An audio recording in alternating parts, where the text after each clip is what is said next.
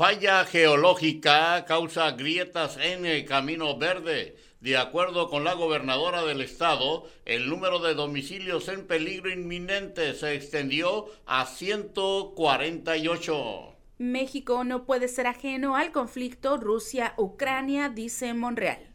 Acepta director del IMOS falta de transporte para UABC Campus Valle de las Palmas. Empresas españolas siempre han creído en México, dice Álvarez. Tienda de uniformes escolares registra reactivación económica. Relaciones con Austria se enfrían por penacho de Moctezuma, dice Andrés Manuel López Obrador. Emiten primeras actas de nacimiento a personas trans en el Consulado de México en San Diego, California. Pese a audio escándalo, Alejandro Gertz Manero puede seguir en el cargo, dice AMLO.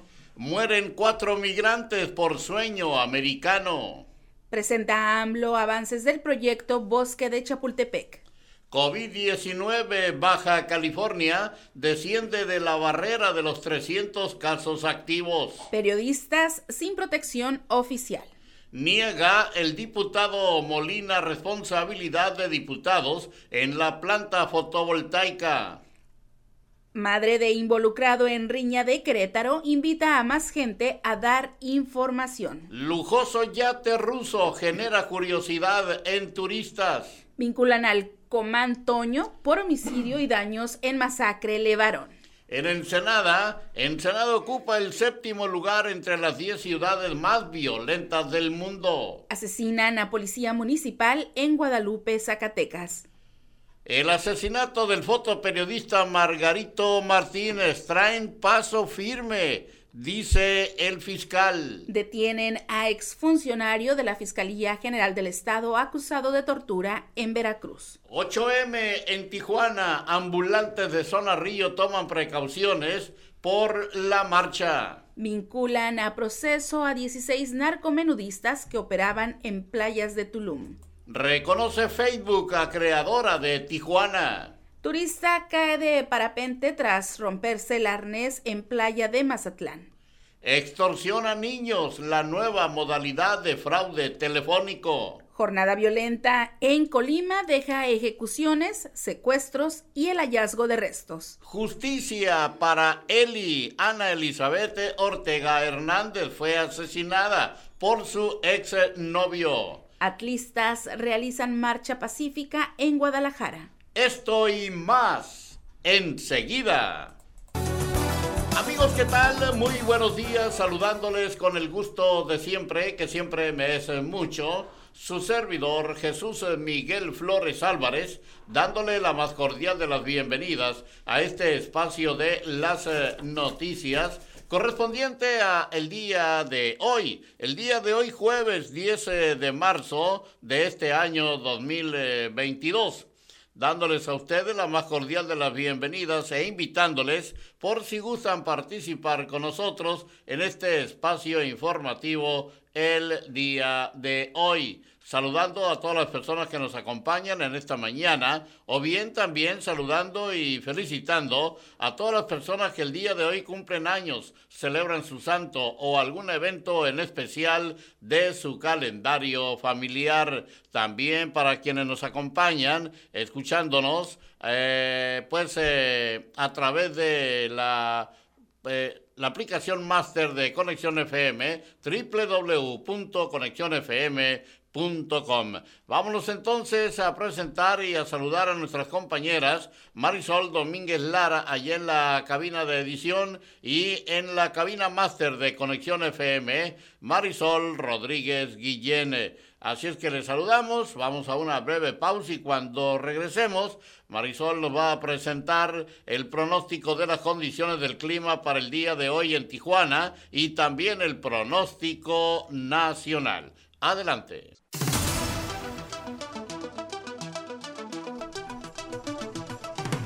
estamos de regreso, estamos de regreso aquí en las noticias, siendo las 9 de la mañana con 16 minutos. Es tiempo de el pronóstico del tiempo.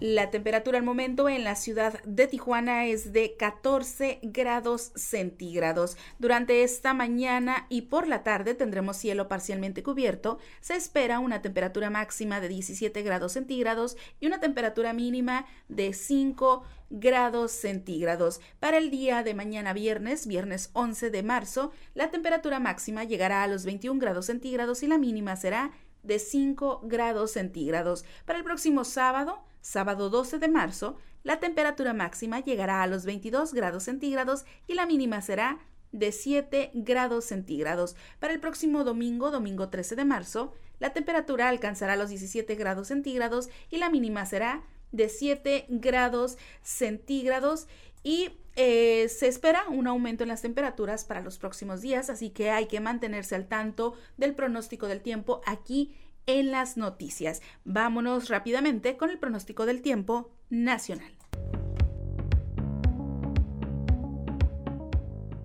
El Servicio Meteorológico Nacional de la Conagua le informa el pronóstico del tiempo. Este día, el sistema frontal número 34 se extenderá sobre el Golfo de México dejando de afectar gradualmente al país.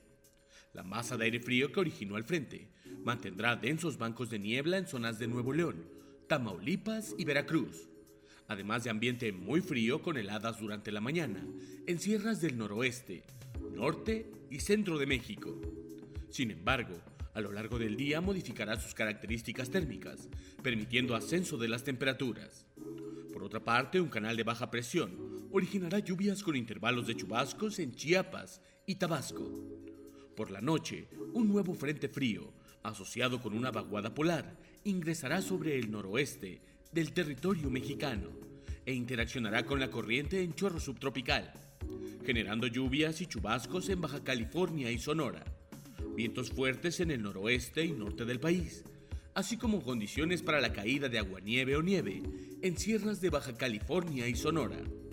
Finalmente, continuará el ambiente vespertino caluroso a muy caluroso en gran parte de la República Mexicana, con temperaturas máximas de 40 a 45 grados Celsius en zonas de Michoacán, Guerrero, Campeche y Yucatán.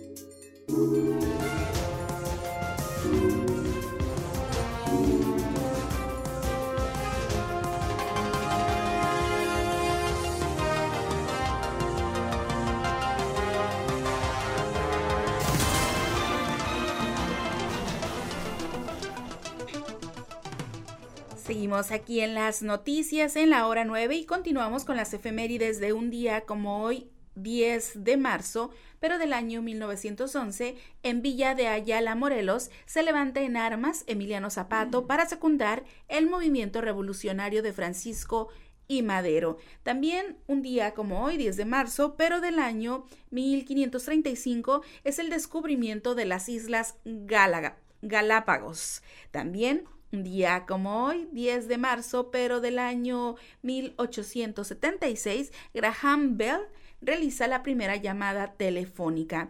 Un día como hoy, 10 de marzo, pero del año 1957, nace Osama Bin Laden. Hoy también se celebra el Día Mundial del Riñón y también hoy es el Día Internacional de las Juezas. Hoy estamos en el Día 69 y solo faltan 296 días para que finalice este año 2022. Paso los micrófonos a mi compañero Jesús Miguel Flores Álvarez.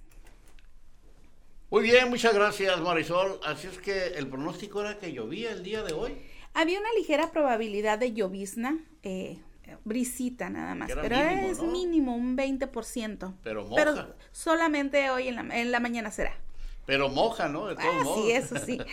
Así es, eh, lo siento por las personas que están haciendo fila aquí para recibir sus apoyos por parte del gobierno federal y pues están haciendo fila aquí en las afueras del auditorio municipal y en esta zona ha estado como que briseando, así una brisita así medio enfadosa, pero que como les digo, pues eh, eh, moja, así es. Bueno, vámonos con la información local y regional a esta hora, aquí en la hora 9, a través de Conexión FM, Fuerza Mexicana. Eh, bueno, pues eh, parece que te indica que se van a perder la oportunidad de vernos De el día de vernos, hoy. así Lo que es. pasa es que traemos ahí algún problemita técnico que ya nos pondremos de acuerdo con el ingeniero para que nos diga qué hacer en estos casos. Bueno, mien- mientras tanto, allá en playas de Rosarito, tras de que circulara en redes sociales una fotografía en la que se muestra a estudiantes de la UABC Campus Valle de las Palmas caminando hacia la escuela por falta de transporte, Jorge Alberto Gutiérrez Topete, director del Instituto de Movilidad Sustentable, el IMOS, aceptó que hubo una menor oferta de transporte, pero aseguró que ya se corrigió. Continuamos con más información aquí en las noticias.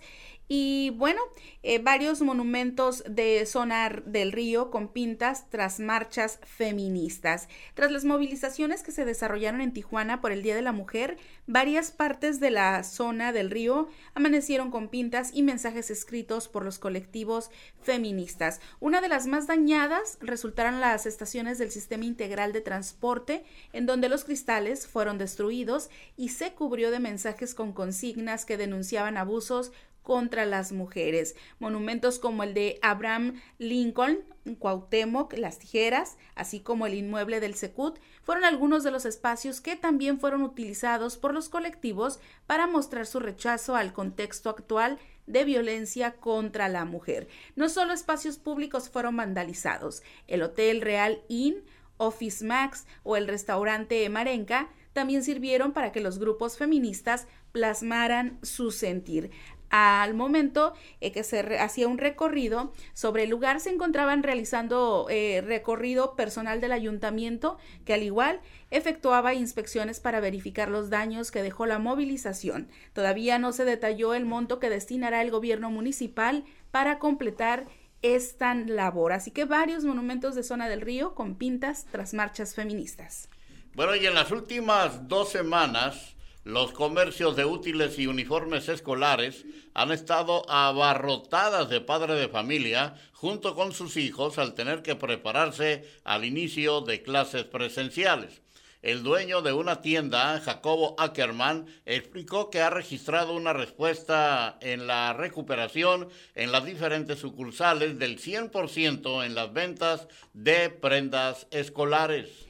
En otros temas, escuelas de tiempo completo en Baja California continuarán operando. Las escuelas de Baja California que trabajaban de tiempo completo podrán continuar a pesar de lo establecido por la Secretaría de Educación Pública, quien anunció la cancelación de este programa. Esto lo dice Marina del Pilar Ávila Olmeda, gobernadora del estado. Todas las escuelas de tiempo completo en el estado van a continuar para que tengan una seguridad. Dependía de que pudiéramos como gobierno estatal hacer la entrega del alimento caliente. Estamos preparados y listos para ello. La gobernadora agregó que las maestras y maestros ya habían sido contratados. Ese también fue un factor que determinará que, eh, determinara que el programa continúe. Esto también atribuyó a que no fuera necesario aplicar una mayor inversión. Así que las escuelas están en condiciones de proveer el alimento para los alumnos y bueno, escuelas de tiempo completo en Baja California continuarán operando. Excelente noticia, la verdad, esta. Y mientras tanto, el Consulado de México en San Diego, California, entregó las primeras actas de nacimiento por reconocimiento de identidad de género a personas trans de nacionalidad mexicana. Las autoridades del Consulado de México en San Diego informaron que este miércoles que la expedición de actas de nacimiento por reconocimiento de identidad de género garantiza el derecho humano a la identidad reconocido por la Constitución Política de los Estados Unidos Mexicanos, cortando el ciclo de discriminación y vulnerabilidad que históricamente ha afectado gravemente a este sector de la población mexicana. Mientras tanto, el gobierno de Baja California analiza declarar zona de desastre el polígono de deslizamiento en Camino Verde para conseguir recursos federales y cubrir las necesidades de las alrededor de 700 personas damnificadas en las 148 viviendas en inminente riesgo. Durante un recorrido por la zona afectada, la gobernadora Marina del Pilar Ávila Olmeda anunció la posibilidad de la declaratoria tras haberse realizado tres análisis de la zona afectada por parte de Protección Civil Federal, la Comisión Estatal de Servicios Públicos de Tijuana y el Ayuntamiento de Tijuana. En los tres dictámenes se ha presentado que el terreno tiene fallas geológicas y esto lo señaló la gobernadora. Dijo que el gobierno estatal estará destinando cuatro mil pesos mensuales por un espacio de seis meses a estas 148 familias, tiempo en el que esperan haber solucionado el problema de entrega de una nueva vivienda. Bueno, y a tan solo dos meses y medio del año 2022, ya se registraron los primeros cuatro fallecimientos de personas migrantes que intentaban cruzar la línea fronteriza de manera ilegal. Así lo informó el Consulado de México en Caléxico, lamentando los hechos y expresando que son cifras que implican una alta preocupación para las autoridades de México y Estados Unidos el cónsul Tarcisio Navarrete Monte de Oca, quien explicó que en el año 2021 sumaron 48 migrantes que perdieron la vida de diferentes maneras al intentar llegar a Estados Unidos por la frontera entre Mexicali y Caléxico. El cónsul Navarrete Monte de Oca eh, declaró que algunas de las personas que perdieron la vida en este 2022 aún están pendientes de ser identificadas. El próximo 29 de abril entrará en operación la aerolínea Calafia, que conectará a Puerto Peñasco con Tijuana dos veces por semana en un vuelo de una hora. Esta conexión se logró al sumar esfuerzos del gobierno municipal de Puerto Peñasco, el estado de Sonora, así como la participación de la iniciativa privada, el sector hotelero y la oficina de convenciones y visitantes de Puerto Peñasco. Con esta nueva ruta aérea se reactivan los vuelos después de seis años, ofreciendo la oportunidad de conocer el Mar de Cortés eh, a los turistas de Tijuana y California principalmente, así como de otros puntos de Estados Unidos y México, gracias a que el Aeropuerto Binacional de Tijuana promueve conexiones a todo el mundo y registra hasta 9 millones de pasajeros al año. Así que contará nuevamente Puerto Peñasco con ruta aérea Peñasco-Tijuana. Bueno, y Baja California logró disminuir sus casos activos de COVID-19 por debajo de la barrera de los 300 pacientes. La tendencia de contagios continúa a la baja, revelan las cifras de la Secretaría de Salud. La dependencia de salud precisa que solo el municipio de Tijuana mantiene más de un centenar de personas en periodo contagioso. El resto de los municipios presenta menos de 100 casos activos. En otra información, el presidente del Partido Acción Nacional en Ensenada, Álvaro Ortiz Gutiérrez, lamentó que Ensenada se encuentra en el lugar número 7 dentro del ranking de las 50 ciudades más violentas del mundo, de acuerdo al estudio del Consejo Ciudadano para la Seguridad Pública y la Justicia Penal AC. Las autoridades encargadas de la seguridad han sido rebasadas por la delincuencia. Tan solo el domingo se registraron cinco asesinatos, registrándose otro homicidio más el día lunes en la colonia 17 de abril. Señaló que actualmente a la policía, la policía no cuenta con el equipo necesario y con sus prestaciones eh, comprometidas. Ni seguro de vida tienen y esto se le debe a los diputados de Morena que desaparecieron por órdenes del presidente Andrés Manuel el, el subsidio, un recurso para fortalecer el tema de la seguridad en los municipios. Así que Ensenada ocupa el séptimo lugar entre las 10 ciudades más violentas del mundo. Bueno, y a pesar de haber dado su autorización para el proyecto de la planta fotovoltaica en Mexicali, el Congreso del Estado no conocía el contrato ni a la empresa con la que éste se iba a realizar, justificó el diputado Juan Manuel Molina García. Esto luego de que dirigentes del Partido Acción Nacional en el Estado anunciaran la intención de solicitar un juicio político en contra de los diputados que dieron su aprobación en la pasada legislatura de la que Molina García fue integrante. Así es que ahora resulta que no sabían cuando ellos lo autorizaron y ahora pues ténganse a las consecuencias. Y bueno, cambiando de información, el lujoso yate, la Datcha, propiedad del magnate ruso Oleg Tinkov, ha generado curiosidad en los locales y turistas que visitan el puerto de Ensenada, solicitando viajes a la bahía para conocer de cerca la embarcación con un valor de 110 millones de dólares. César Jesús, quien se dedica a dar recorridos por la bahía, mencionó que desde que se difundió la noticia de que el yate arribó a Ensenada, los turistas preguntan si en el recorrido pueden pasar cerca para observarlo. El yate está equipado con seis cubiertas, con una manga de 14 metros y un calado de 5.5 metros. Tiene capacidad de alojar a 12 invitados a bordo, distribuidos en seis lujosos, lujosos camarotes dobles con baño en suite. El alojamiento también tiene capacidad para una tripulación de 25 experimentados miembros. Así que dice este, esta persona que hace los recorridos en la bahía que el recorrido que hacen dura 35 minutos. Se pueden ver los lobos marinos, barcos de armada, mar abierto, muelle de carga y descarga, barcos atuneros y pasan, pasan cerca del barco ruso para que le puedan tomar fotos y verlo de cerca.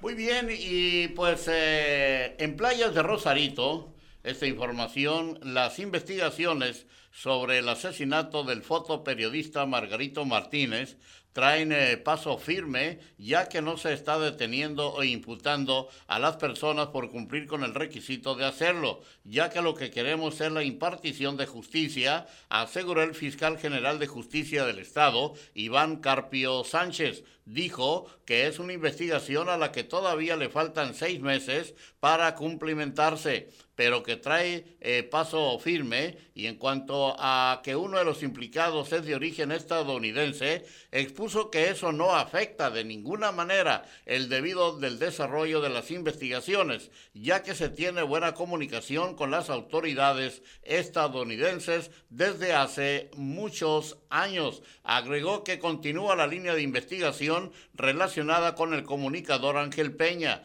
pues es una vertiente muy importante que se tiene que agotar y en su momento se dará a conocer el resultado de la misma. Vámonos a una breve pausa aquí en las noticias. Cuando regresemos, el enlace directo con eh, nuestro compañero, el periodista Gerardo Díaz Valles, con su reporte de esta mañana, aquí en la hora nueve, en las noticias.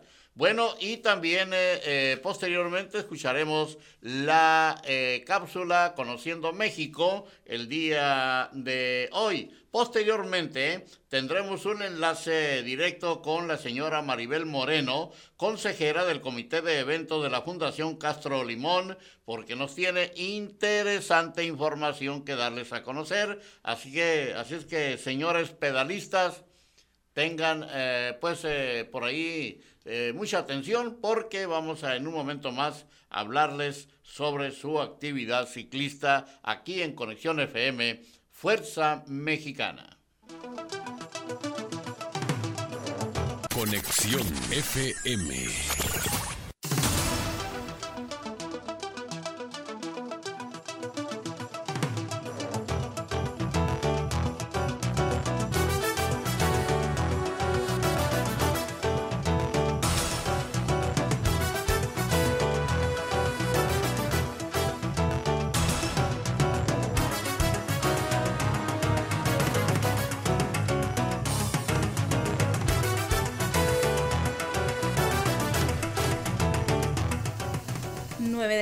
Con 38 minutos. Ya estamos de regreso aquí en las noticias en la hora 9 a través de Conexión FM, Fuerza Mexicana. Es tiempo del reporte de Garitas y si va a cruzar a los Estados Unidos por Tijuana, en San Isidro hay 26 puertas abiertas, lado izquierdo 140 automóviles, por la Rail 620, en la Sentry 200 y cruce peatonal fluido. Por Otay hay ocho puertas abiertas en las normales 170 automóviles, por la Rail 450, en la Sentry 30 y 180 personas para cruzar a pie.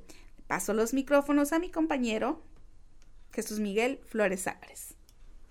Adelante, pues eh, muchas gracias. Vamos entonces a escuchar a esta hora, mientras continuamos insistiendo con el enlace con nuestro compañero Gerardo Díaz, eh, Gerardo Díaz Valles, el popular Jerry, eh, pues vamos a escuchar la cápsula, la cápsula cultural Conociendo México, aquí en Conexión FM, Fuerza Mexicana. Un viaje a través de los colores y el folclor de América Latina. Descubriendo América.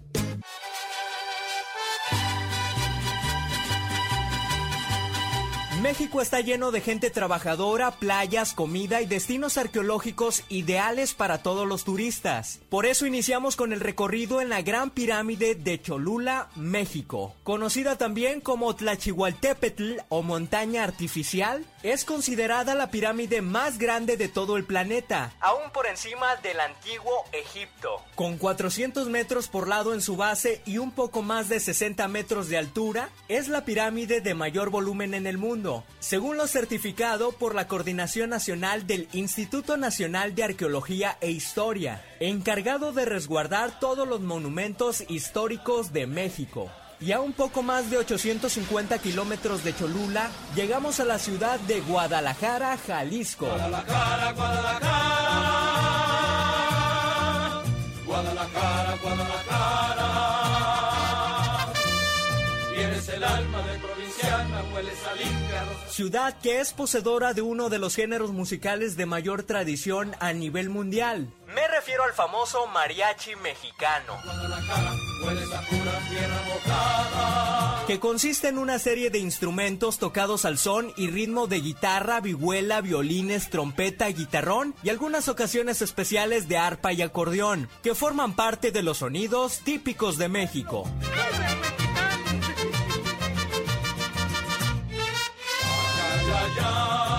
Como dato curioso, es importante mencionar que la Organización de las Naciones Unidas para Educación y la Ciencia y Cultura, o también conocida como la UNESCO, inscribió al mariachi mexicano a la lista representativa del patrimonio cultural inmaterial de la humanidad. Y ya que hablamos de Guadalajara, Jalisco y su mariachi, hablemos de uno de los alimentos típicos de la región, que seguramente te dejarán con la boca abierta.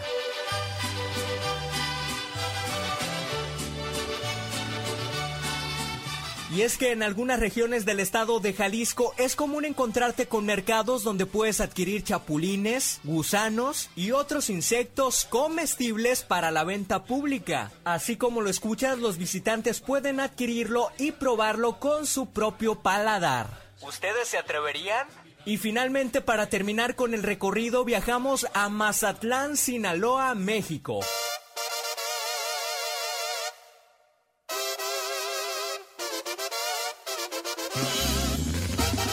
Conocido como la perla del Pacífico, ya que este bello océano cubre gran parte del territorio que por segunda ocasión ha sido considerado el mejor destino turístico de México y América Latina. Así que si pensabas visitar México, este destino te sorprenderá.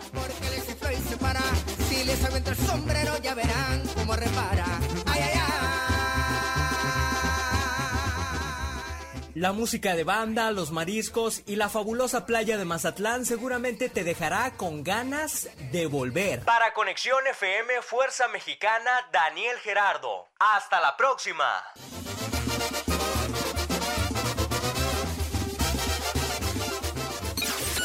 Descubriendo América.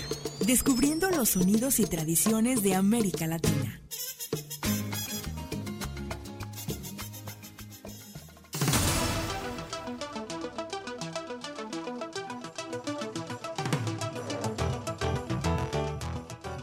Son las 9 de la mañana con 43 minutos, son las 9.43, es el tiempo de la ciudad de Tijuana, Baja California, México. Bueno, y ya tenemos el enlace con la señora Maribel Moreno, ella es consejera del Comité de Eventos de la Fundación Castro Limón. Y le saludamos y le damos la más cordial de las bienvenidas. Señora, muy buenos días, bienvenida.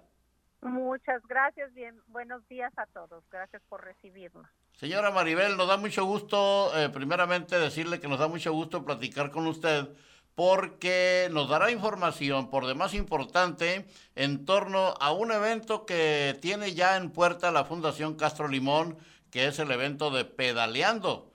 Platíquenos de ello. Así es, mire, tenemos el Pedaleando el sábado 26 de marzo como siempre, estos eventos de Fundación Castro Limón son a beneficio del tratamiento integral de los niños con cáncer. En este año lo que vamos a hacer es el dinero y el donativo que se recaude por parte de los participantes va a favorecer el tratamiento de cuatro niños. De cuatro niños. Eh, Habrá quien diga, ah, caray, tanto y tanto para cuatro niños. Eh, Lo que pasa es que estamos hablando que son cantidades eh, muy fuertes las que se tienen que aplicar para el tratamiento de cada niño, ¿no?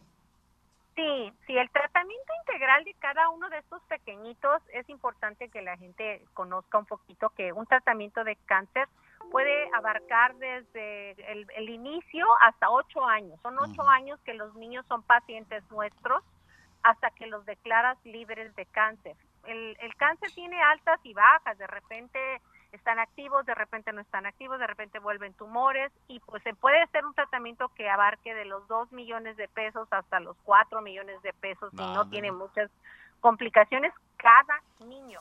Entonces, pues ahora sí que por eso es por lo que siempre estamos generando diferentes maneras de, de recibir donativos por parte de todo el público para poder seguir atendiendo a estos niños. En la actualidad tenemos a cerca de 70 niños activos atendiéndolos. Quiere decir que hay niños en quimioterapias, hay niños en radiaciones, hay niños que están en cirugía, hay niños que están en, receso, pero pues tienen que dárseles análisis constantes o radiografías, ultrasonidos o PET scans para poder estar valorando que no vuelva el cáncer, ¿no? Entonces estamos monitoreándolos constantemente. Por eso es por lo que siempre recurrimos a que nos apoyen. Sí, señora Maribel, eh, platíquenos sobre este evento de pedaleando, el recorrido, cuántos kilómetros serán y cuál es, eh, de dónde van a partir, hacia dónde van a llegar, etcétera. Pues este es, el pedaleando son 60 kilómetros, salimos de Estudios Baja en Rosarito, es un recorrido muy bonito a lo largo de toda la carretera, son 60 kilómetros hasta llegar a eh, Viñedos Vivayov, en el Valle de Guadalupe. Eh, es una carrera familiar en la que pues cualquier persona se puede inscribir con una bicicleta. Eh, tenemos tramos fáciles y tramos un poquito más complicados, pero para la gente que se le complicara, por ejemplo, la Cuesta del Tigre, pues tenemos lo que es una barredora, que son camiones especiales que lo suben a usted con su bicicleta y lo llevan a la meta. Entonces, eh, por eso lo hacemos a que toda la familia pueda participar en, el, en, apoyando a, Fundación Castro Limón. Y, sobre todo que es un paseo muy bonito. Y algo que es importante, este, vamos a tener todos los cuidados. Tenemos policías, tenemos ambulancias, tenemos bomberos, todo el cuidado a lo largo del trayecto para que usted se sienta seguro. Excelente, eh, señora. ¿Y el monto del donativo eh, a cuánto debe de ascender? ¿O hay una cantidad fija? ¿Hay categorías, etcétera? Sí, tenemos dos categorías. La, la, categoría general es un donativo por 650 pesos que incluye el número del corredor, pulsera del evento, obsequio por parte de los pacientes y una medalla a los primeros 3.000 personas que lleguen a la meta. Luego tenemos otro que se llama Elite, el paquete, ese es para los ciclistas eh, que van para el recorrido por tiempo, que son los que corren, los más profesionales, cuesta 800 pesos, tienen una salida preferencial, número de corredor con un chip de cronometraje para que registren los tiempos, una pulsera, medalla VIP y mm. tienen también un estacionamiento especial para sus bicicletas al llegar al lugar. Claro que, claro que todo esto se habrá de realizar apegado y tomando todas las medidas preventivas en cuanto a la salud se refiere, ya es por esto de la pandemia. Sí, tenemos ya totalmente autorizada la carrera, ya hemos estado en, con la Secretaría de Salud trabajando, COEPRIS y todo, para que todo fluye, para que todo esté perfecto, para que la gente pueda, pueda manejarse muy bien. ¿Hay alguna, alguna meta a alcanzar en cuanto al número de ciclistas a registrarse, eh, pacientes que se verán beneficiados y demás? Tenemos, ah, se va a beneficiar a cuatro pacientes. A cuatro, cierto, ya, de cuatro de los pacientes. Tenemos tres, eh, unos niños que son, que tiene uno leucemia, que es Fernanda, María José que tiene histiocitosis, Salvador que tiene linfoma y Ana que tiene osteosarcoma. Esos son los niños beneficiados. Pues, estamos dispuestos a recibir seis mil, siete mil o toda la gente que quiera participar. Estos dos años que no hubo carreras, yo creo que muchos van a estar como muy emocionados de participar. Tenemos diferentes puntos de venta de boletos. Pueden meterse a la página de fundación que es w fundacioncastrolimón.org o pedaleando, paseo ciclista, que es el otro lado donde ustedes pueden encontrar todos los puntos de venta. Tenemos puntos de venta en Mexicali, Tecate, en Ensenada, en Tijuana, en Rosarito, en diferentes tiendas de bicicletas. Pero si quieren saber todos los puntos, pues los pueden encontrar ahí en las páginas o en las redes de Fundación Castro Limón. Perfecto. Señora Maribel, pues le agradecemos mucho su eh, eh, pues eh, información que nos da en este enlace. Es muy importante este evento, pues si nos puede repetir la fecha en que se realizará y la hora de salida. se realizará el 26 de marzo, a las 9 de la mañana es la salida Pueden encontrar la información en www.paseociclista.com o en redes de Fundación Castro Limón. Perfecto. Muchas gracias, señora. Gracias a ustedes. Que, tenga un excelente día. Los esperamos. Bye. Gracias. Ahí está la información de la carrera pedaleando. Sí, no, sí. Si yo me ando cayendo caminando, imagínate en bicicleta. Sí. Entonces, ¿qué tenemos todavía, Marisol? Deportes, tenemos los deportes. Ah, pues y también son noticia. Y ahí están eh, nuestros buenos amigos Martín García y David Gómez con la información deportiva en esta mañana. Adelante, muchachos, los escuchamos.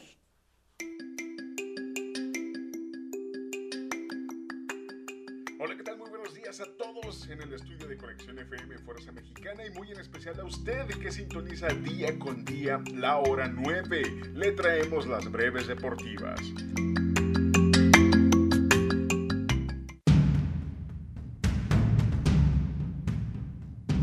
En información de artes marciales mixtas, la noche de ayer en la cartelera Invicta 46, la mexicana Karina Rodríguez defendió con éxito su campeonato peso mosca de la empresa ante la brasileña Diana Torcuato, tras una riñida contienda que fue dictaminada como decisión dividida.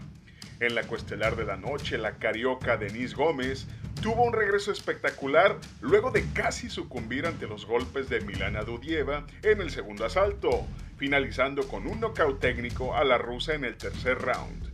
La cartelera fue la primera en tener un sistema de puntuación híbrido entre jueces y puntuación en tiempo real mediante la plataforma Birdie. En resultados de la Champions League, Manchester City y Sporting Lisboa empataron a cero goles, pasando el City por global de 5 goles a 0. Y en una tarde mágica para Karim Benzema, que anotó un hat-trick para ayudar al Real Madrid a vencer 3 goles a 1 al PSG y así avanzar a cuartos de final por 3 a 2 en el marcador global.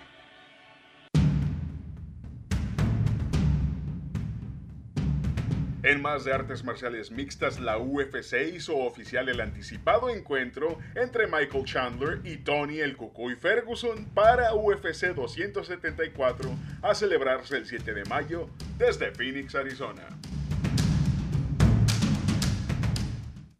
Con cinco partidos a disputarse el día de hoy en la Europa League, Sevilla recibe al West Ham, el Barcelona al Galatasaray, los Rangers reciben a la Estrella Roja, Braga le hará los honores a Mónaco y el Atalanta al Leverkusen.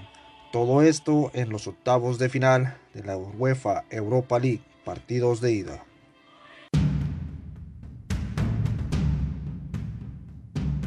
La empresa Eagle Fighting Championship, promoción comandada por el ex campeón Khabib Nurmagomedov, anunció la firma del también ex campeón peso completo de UFC, Junior Dos Santos, quien debutará ante Jorgan de Castro para encabezar la cartelera de Eagle FC a realizarse el 20 de mayo desde Miami, Florida. Dicha cartelera tendrá como evento coestelar al cubano Héctor Lombard haciendo frente a Thiago Silva en la división de los pesos semicompletos. Partidos de la CONCACAF Liga de Campeones. New England pasó por encima de Pumas 3 goles a 0. Cruz Azul le ganó en casa un gol a 0 a Montreal y así cerraron las idas de los cuartos de final.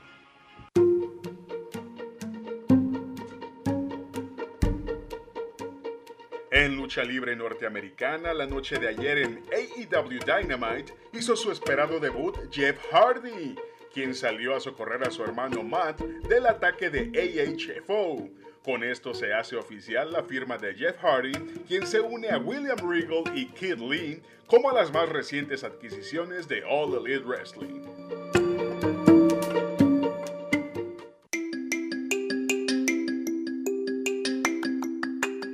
Información de Martín García y de un servidor, yo soy David Gómez y le invito a seguir con la programación que Conexión FM tiene preparada para usted. Que tenga un excelente jueves, cuídese mucho, hasta mañana. Eh, muchas gracias muchachos por la información deportiva aquí en eh, las noticias en la hora 9 a través de Conexión FM, Fuerza Mexicana. Y ya tenemos a nuestro buen amigo, el periodista Gerardo Díaz Valles con su reporte de esta mañana. Adelante mi buen Jerry, buenos días. Gracias, buenos días Jesús Miguel Flores, Marisol. En cabina, pues la presidenta municipal de Mexicali, Norma Bustamante, justificó el uso de la fuerza pública incluso eh, utilizar gas pimienta contra las feministas que se manifestaron en la Casa de Gobierno en el Centro Cívico de Mexicali, pues porque estas lanzaron bombas molotov, sobre todo a los grupos antimotines que resguardaban el, centro de gobierno y pues ponían en riesgo la, integridad de los, de los policías. Este es un tema que ha dado mucho que a discusión después de que hubo destrozos también en Tijuana y mientras en la ciudad, en contraste, en la Ciudad de México pues, se repartieron flores a los grupos antimotines de mujeres.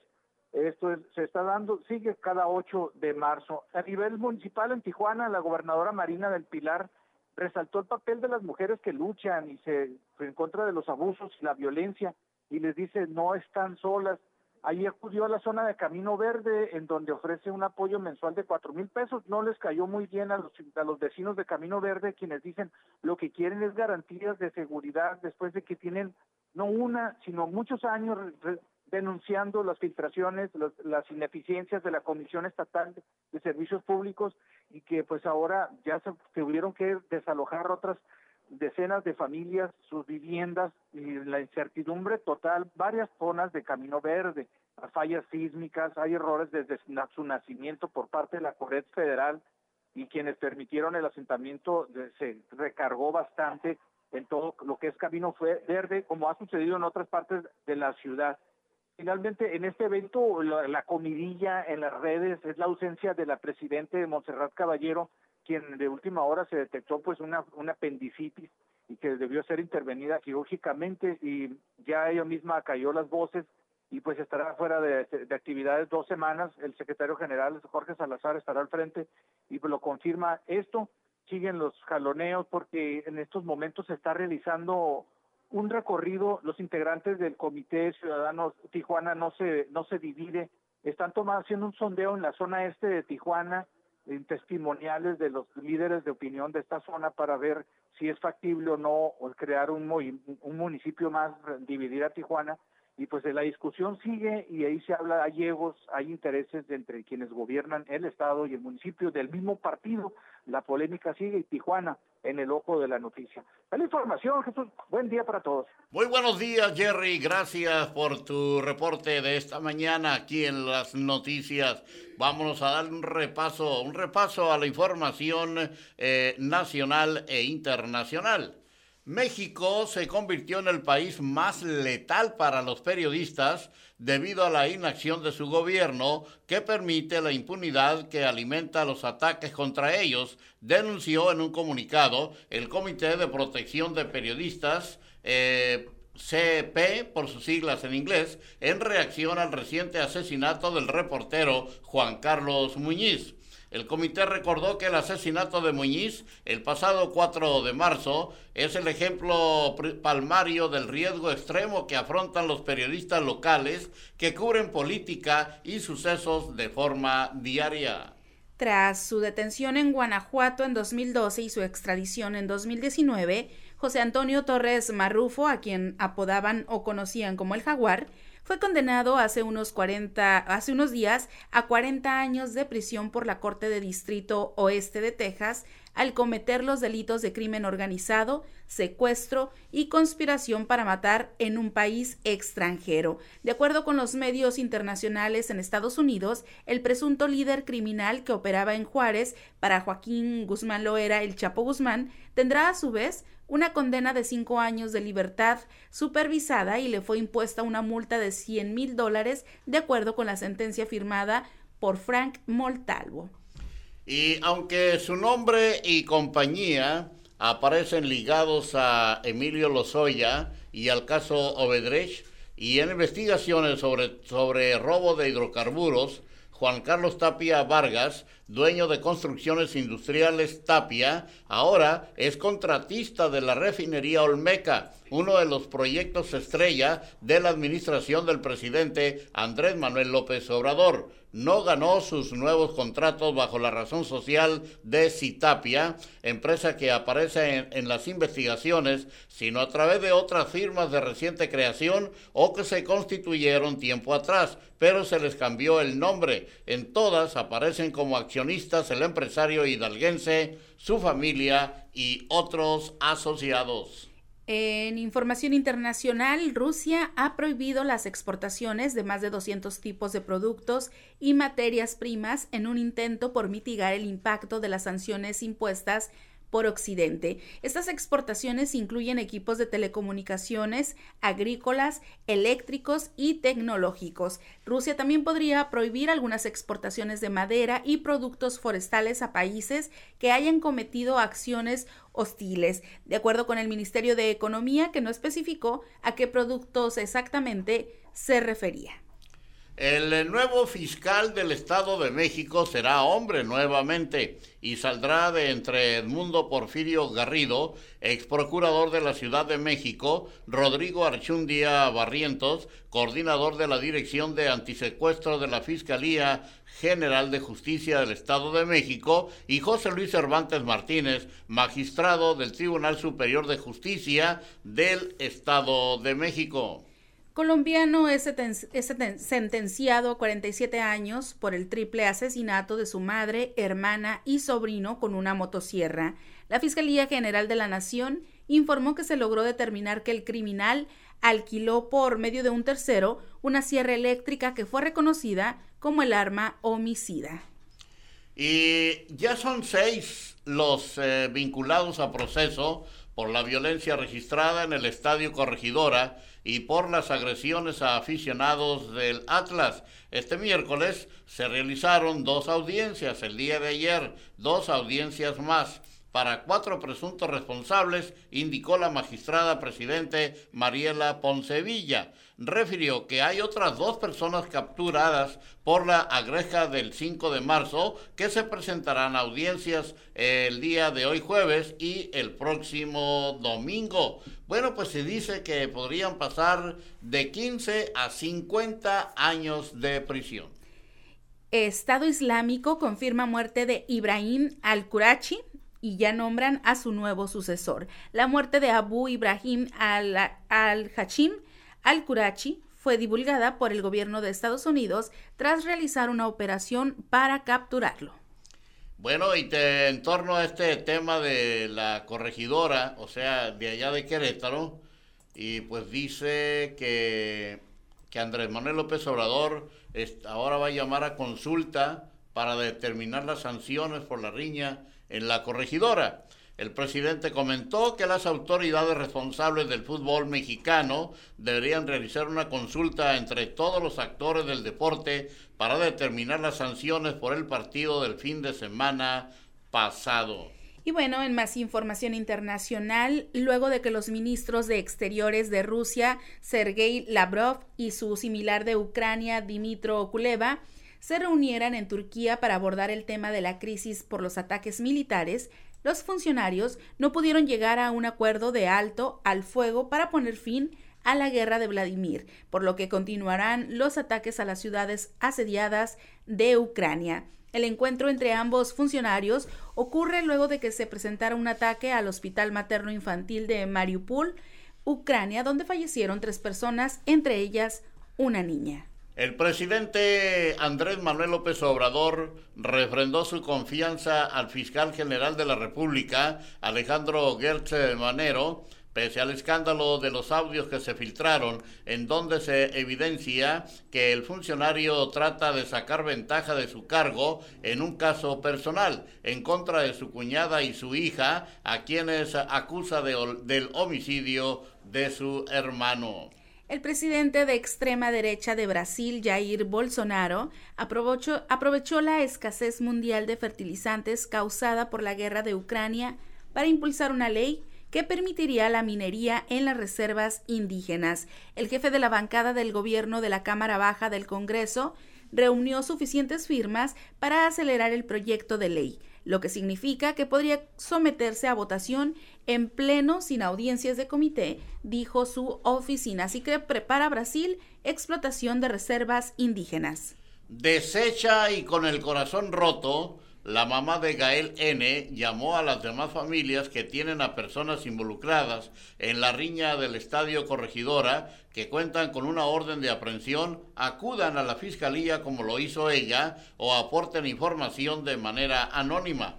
Las personas que tengan datos que sirvan en la fiscalía se acerquen eh, como lo hice yo me está rompiendo el corazón, estoy deshecha, pero no hay de otra. Aquí estoy y estoy con él, dijo la madre de familia en un video publicado por la Fiscalía. El pasado martes, el Congreso de Guatemala aprobó una ley que endurece las penas de cárcel por aborto y prohíbe el matrimonio entre personas del mismo sexo y la educación sobre diversidad sexual. La Ley para la Protección de la Vida y la Familia sanciona con hasta 10 años de cárcel a la mujer que causare su aborto o consintiere que otra persona se lo cause. En la ley actual la pena máxima es de 3 años, así que Guatemala endurece penas por aborto y cierra puerta a matrimonio igualitario. Y tras el primer caso de COVID-19 en México, el 27 de febrero del 2020, en 13 estados disminuyeron los registros de personas desaparecidas, entre ellos Jalisco, Tamaulipas, Michoacán y Guanajuato.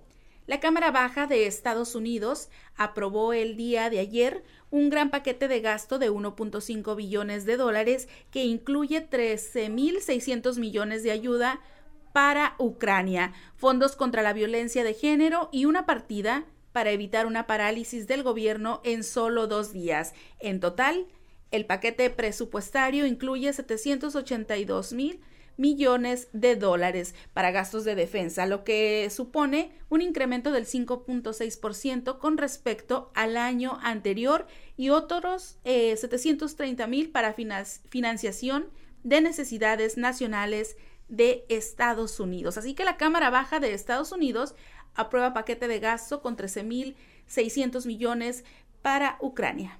Y tras el descenso de contagios y hospitalizaciones por COVID-19 y varias semanas en semáforo verde epidemiológico, las autoridades educativas anunciaron que a partir del próximo lunes 14 de marzo será el retorno al 100% de las clases presenciales en Quintana Roo.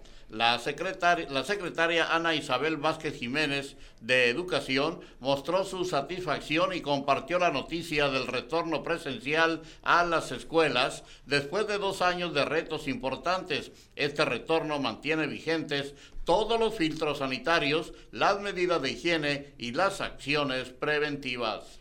En las últimas 24 horas se aceleró el ritmo de pobladores de Ucrania que buscan salir del territorio de guerra que inició Rusia, por lo que 160 mil personas cruzaron la frontera de su nación, de acuerdo a la Organización de las Naciones Unidas. La ONU contabilizó al momento 2.316.002 refugiados que han escapado del territorio eh, de guerra en Ucrania. El alto comisionado para refugiados de la ONU declaró que se trata del flujo de exiliados más rápido que se presenta en el continente europeo desde la Segunda Guerra Mundial. Así que aumenta aumenta el número de refugiados que huyen de Ucrania, ya van más de dos millones de personas. Y finalmente le diremos a ustedes que en la Administración Pública Municipal de México están empleados poco más de un millón de hombres y mujeres cuando se separa cuánto gana de cada sexo, se observa una tendencia general en la que los primeros representan la mayoría de plazas mejor pagadas. Por ejemplo, el 97.1% del universo de mujeres en el servicio público municipal perciben un sueldo de entre 0 y 30 mil pesos, en tanto que en el caso de los hombres, eh, que son el 96.8%, al mismo tiempo, solo el 2.9% de las mujeres ganan 31 mil pesos o más, mientras que en los hombres este grupo representa el 3.2%. Aunque sutiles, estas brechas representan diferencias en los puestos en los que las mujeres están siendo empleadas y el sueldo que ganan es inferior, nos dice la información. Y es así como hemos llegado ya al final de las noticias del día de hoy. Por mi parte, su servidor Jesús Miguel Flores Álvarez, no me resta más que agradecerles el favor de su atención e invitarles para que el día de mañana, el día de mañana cerremos semana bien informados aquí en Conexión FM, Fuerza Mexicana, eh, pues eh, llevándoles a ustedes la información, la información generada en las últimas 24 horas. Gracias a nombre de todos quienes participamos en este espacio informativo. Gracias también en especial a mi compañera Marisol Rodríguez Guillén, que como siempre apoyándonos allá en la cabina máster de Conexión FM en la operación técnica y en la co-conducción de las noticias. Gracias Marisol, con permiso, síganla pasando muy bien, que Dios les bendiga a todos y a nosotros también. Enseguida viene el programa tan esperado, Las Viejitas del Yaqui. Gracias, Marisol. Muchísimas gracias. Hasta mañana.